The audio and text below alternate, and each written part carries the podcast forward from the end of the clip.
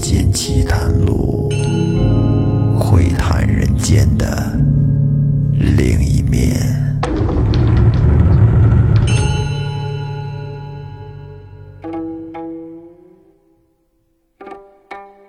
欢迎收听新的一期《民间奇谈录》，我是老岳。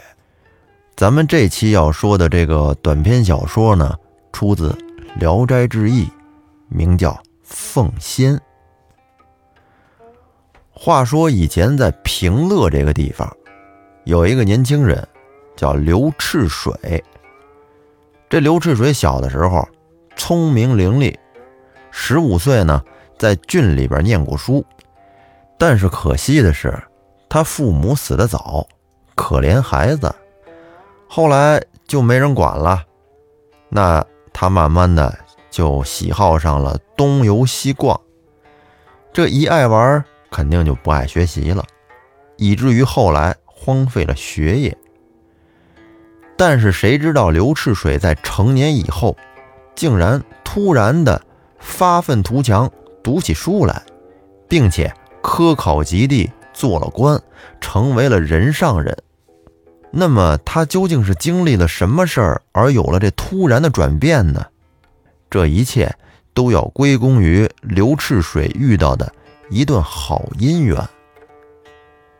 却说刘赤水以前家境啊，并不富裕，比上不足，比下有余。他呢是生性爱干净，好装饰，家里的这些摆设呀，弄得都整整齐齐，很精美。咱们说这个爱干净，对于男孩来说，真的是很难得的一个好品质。如果这女生要是能嫁给一个爱干净的男生，那你可就真幸福了。至少在做家务上省了很多事儿，而且眼里边看着也痛快。当然了，多数的男生还是比较邋里邋遢的。说回来，有一天晚上，刘赤水被邻居。请去喝酒，临走的时候忘了把蜡烛给吹灭了。这都喝到一半了，酒过数巡，才突然想起来，便急忙放下酒杯，说：“不行，我得立马回家。现在天干物燥，我这蜡烛也没吹，很危险。”说完，他便匆匆地跑回了家。等他走到了自己家门口，发现这灯确实还亮着。他这刚想推门进去，哎，突然听见屋里好像有人在小声的说话。这是怎么回事？进贼了？于是他便连忙趴到那窗户缝上，往里面窥探，想看看是什么样的盗贼在里边做手脚。这一看可不要紧，他是看了个心神摇晃。看得直咽唾沫，他看见什么了？只见里边有一个少年正抱着一个美人睡在他的床上。您觉得这是好事还是坏事呢？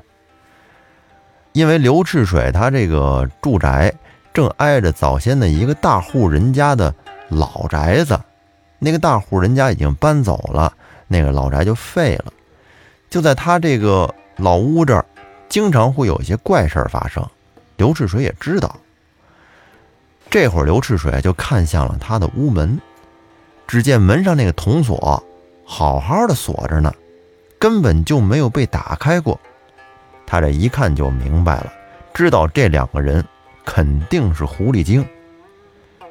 但是咱们得说，刘赤水啊，这胆子是挺大的啊，他心里并不害怕。咱刚才也说了。赤水好干净，他就是觉得吧，自己的这个床铺无缘无故的被两个男女给玷污了，心里觉得不舒服，自己的床都被他们给弄脏了。这会儿，只见刘赤水从兜里掏出钥匙，打开了锁，一把就推开了门，一把推开了门，进去以后，冲着床上那俩人就大声的喝道：“放开那个女子，让我来！”实际并没有，赤水怎么能这么说呢？刘赤水只是进去呵斥道：“你们在这干什么呢？别人的床榻，你们怎么能随便睡呢？”这会儿再看床上那一对男女，则表现出惊恐不已。然后他们光着身子，抱着衣服就逃出了门去。只是在慌忙中，这个女子她落下了一条紫色的丝裤。刘赤水把地上这条丝裤捡起来，用手一摸，嗯，还挺滑溜，而且这款式也挺好看啊，他挺喜欢。于是呢，便收拾收拾，准备睡觉。但是他又怕这狐狸精半夜里边偷偷的溜进来把裤子偷走，索性啊，他就把这裤子藏进了被窝里边，抱着睡。等到第二天一大早，天还没亮呢，只见一个蓬头的婢女从门缝里边钻了进来，就是一个使唤丫头。进来以后，就推着刘赤水。哥，哥，你醒醒！我大姑娘昨天晚上把她的裤子落在这儿了，那裤子呢？还给我们吧！大姑娘就这一条裤子，都没得穿了。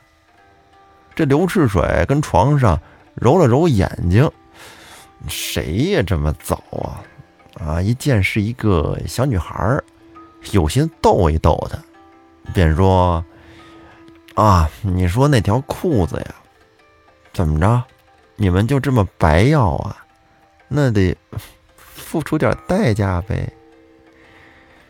那使唤丫头说：“要不这样吧，我可以拿酒来换。”刘赤水摇摇头：“不行，酒酒我这多着呢，不新鲜，不行。”那丫头又说：“那给您钱总可以吧？”刘赤水又摇摇头，也不行，我不缺钱。那婢女倒也不生气啊，然后抿着嘴笑着走了。刘赤水一看，得这还不识逗，裤子都不要了。嘿，你不要啊，我还不想给呢。但是没过一会儿，这丫头又回来了，跟刘赤水说：“哥，我家大姑娘说了。”你如果把这丝裤还给她，她一定物色一个美人来回报官人。刘赤水就问：“你你家大姑娘是谁呀？”这丫头说：“我家姓皮，大姑娘表字八仙，和他一起睡在你床上的是大姑爷胡郎。我们家二姑娘叫水仙，嫁给了富川县丁官人。”三姑娘叫凤仙，正待字闺中。她比大姑娘和二姑娘更漂亮，想必不会不中官人的意吧？刘志水一想，哎，这个买卖倒是不错呀，拿一条裤子换来一个美人，这真是一个难得的好事儿。但是啊，他怕对方事后不认账，裤子还给你了，回头你们没影了，我找谁去呀？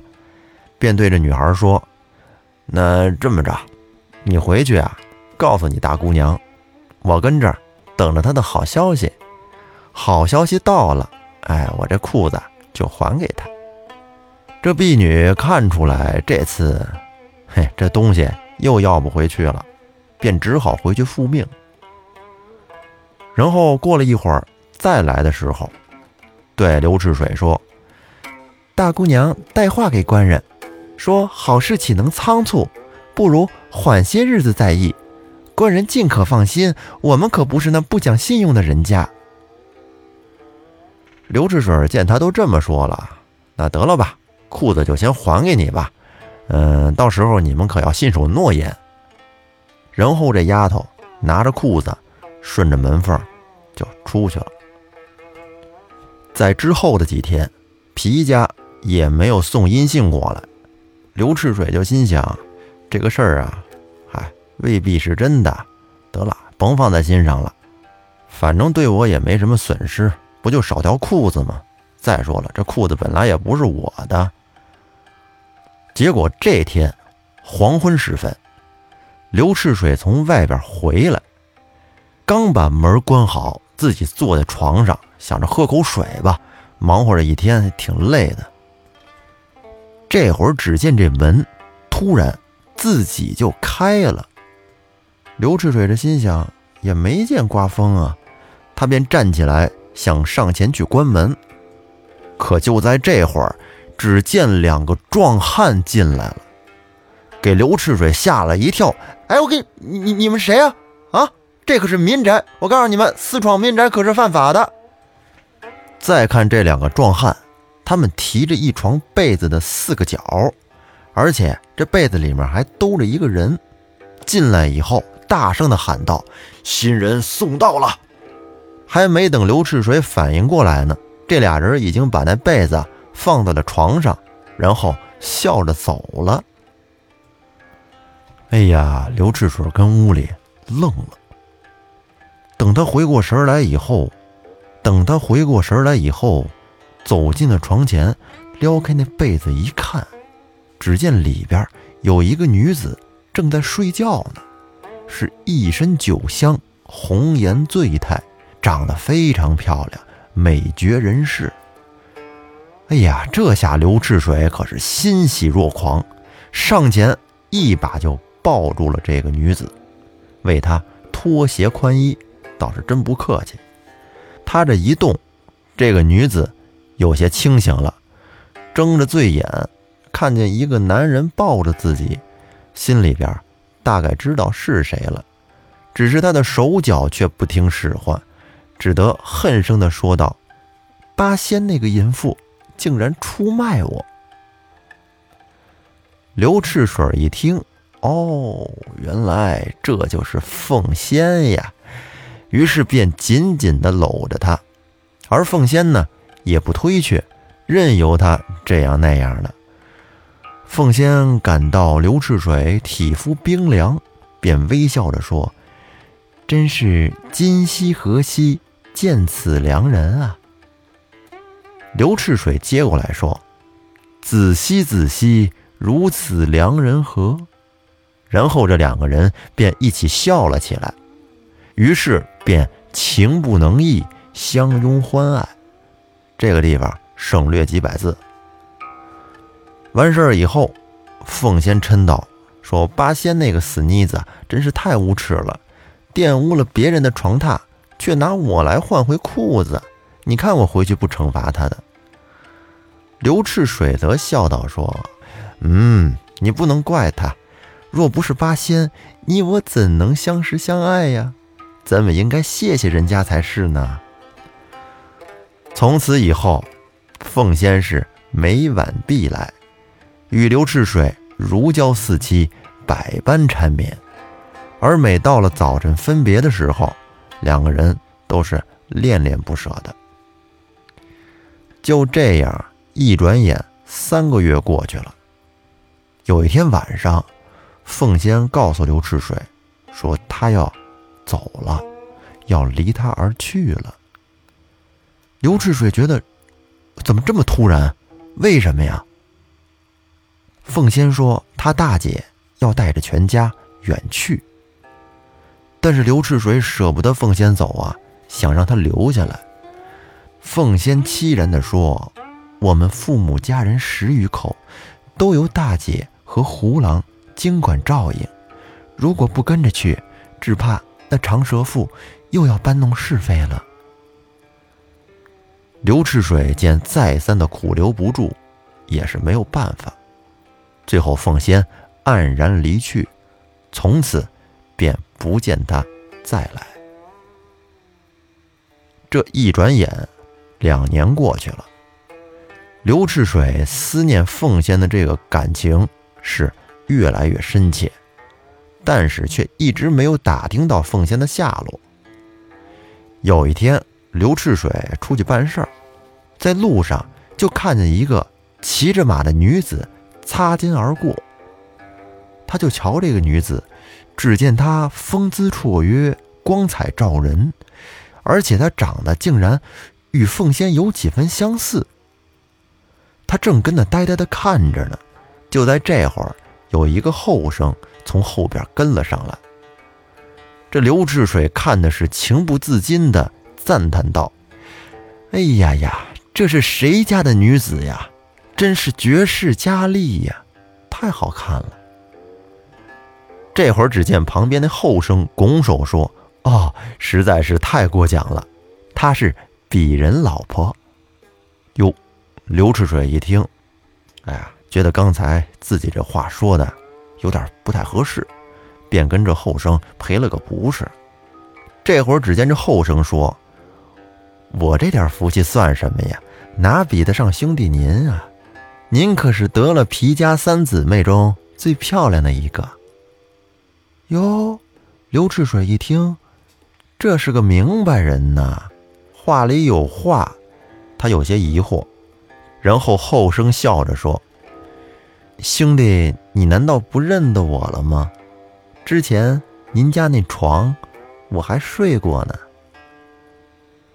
刘赤水听到这儿，方才明白。原来这个人不是别人，正是之前和那个女子睡在自己床上的人。这个人就是胡狼，而刚才骑在马上那个女子便是八仙。于是刘赤水便跟胡狼续连金之谊。这俩人论起来还是一担挑。熟人见面，分外欢喜，两个人是有说有笑。胡狼就问他说：“兄弟。”咱岳父一家又搬回来了，我这正准备去省亲呢，不知你愿不愿意跟我一块儿去呀？刘赤水一听，太愿意了。我这两年，哎呀，你是不知道我怎么过的，想凤仙都快想疯了。走吧，那咱俩一块儿去吧。于是刘赤水便跟着胡狼一起去了他老丈人家。那么到了老丈人家。他能不能见到凤仙呢？又会发生些什么事儿呢？咱们留在下期再说。感谢您的收听，这里是民间奇谈录，再见。